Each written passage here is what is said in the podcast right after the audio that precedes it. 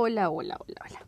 Y aquí estamos listas para seguir leyendo La cama mágica de Bartolo. Pero antes de empezar, hay que saludar. Saludes. Hay que decirse adiós. Hola, soy Emma. Hola, soy Emma ya. Hola.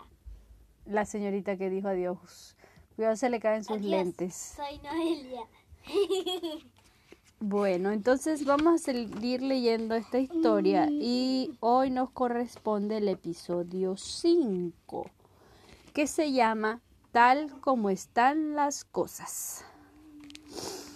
Y dice así. Bartolo estaba a punto de partirse en dos de hambre. Por suerte, la mamá conejo se percató de esta situación.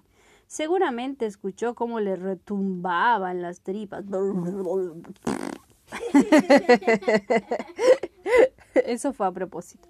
Y trajo un plato lleno de frutas, pasteles y caramelos recién sacados de la mata. Tenemos que actuar rápidamente, Oliveiro, dijo el conejo Pascual. Finalmente, Bartolo nunca supo si era o no el de los huevos de chocolate.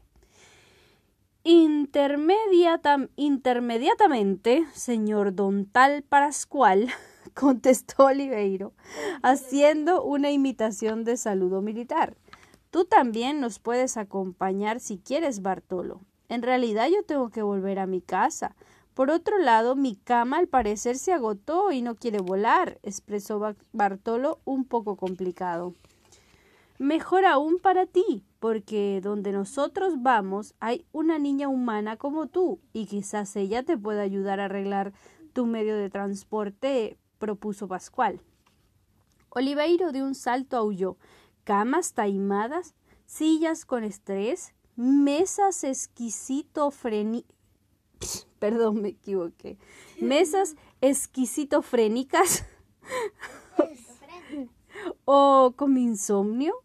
Todos los problemas insológicos que tengan los muebles guiller- guillermodernos del hogar, ella los puede solucionar. Bartolo se quedó callado, luego preguntó ¿Y dónde está ella? Al otro lado del lago sin fondo, contestó Pascual. Nosotros necesitamos su ayuda urgentemente. ¿Ayuda para qué? siguió Bartolo con sus preguntas.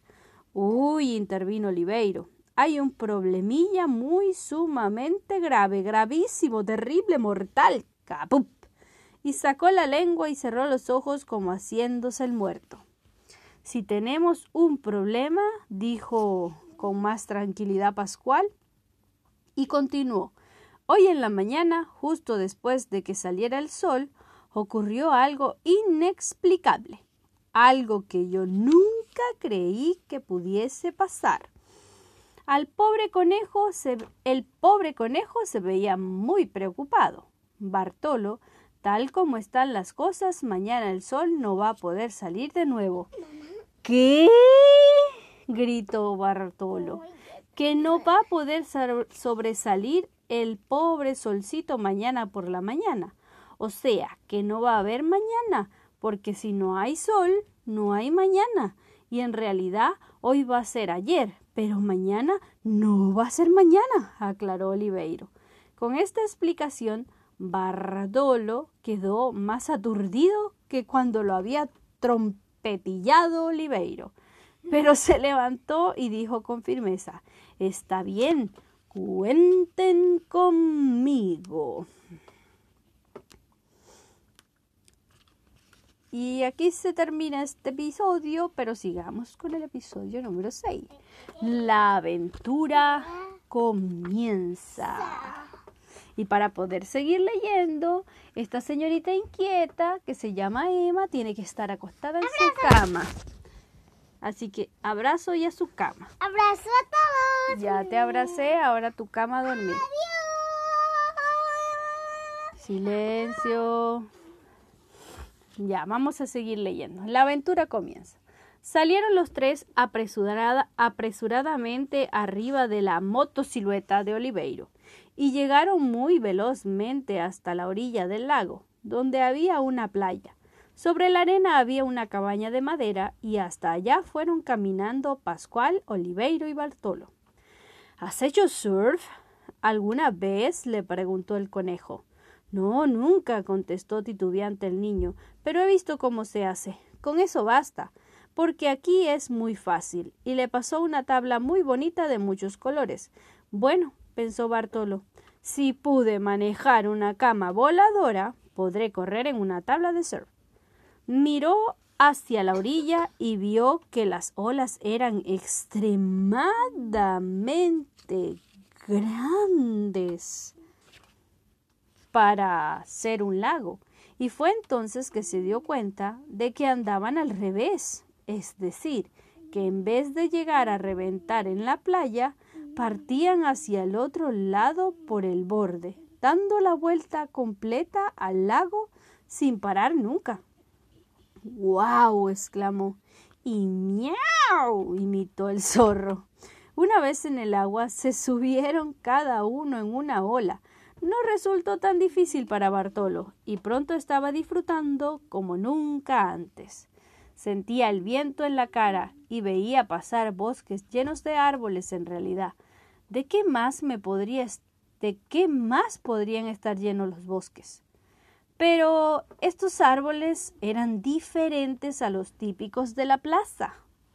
Estos eran como los que crecen en el sur de Chile, y se acordó de que habían unos que se llamaban coihues y otros mañíos, pero no sabía cuáles eran cuáles, y le dieron ganas de investigar todo acerca de ellos, pero ya recalaban en la ribera y su misión ahora era urgente.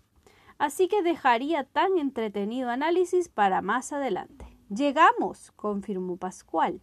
Al desbordaje, gritó Oliveiro. Se bajaron y marcharon hasta llegar a una ciudad muy parecida a la anterior. Allí tocaron el timbre de una de las casas. ¡Ding dong! Esperan, esperaron un rato y tocaron de nuevo. Ding dong. Dieron un par de vueltas alrededor para mirar desde todos lados si había alguien adentro. Al parecer estaba vacía, aunque varias partes estaban tapadas con unas cortinas floreadas, así que no podían asegurarlo. Cien por ciento. Bartolo se desilusionó un poco, pero justo en ese momento sintió detrás de él una voz de una niña. Pascual Oliveiro, qué alegría tan grande verlos. Entonces el zorro y el conejo saltaron muy contentos a darle un, apretón, un apretado abrazo. Luego la niña se quedó mirando a Bartolo. Un niño, dijo sorprendida. ¡Sas! Sastamente, interrumpió Oliveiro. Un niño igualito que tú, bueno, casi casi igualito que tú. Hola. Hola, me llamo Bartolo, respondió. Y yo Sofía. Qué gusto conocerte, Sofía. Bartolo sabía que se debe ser educado con las mujeres.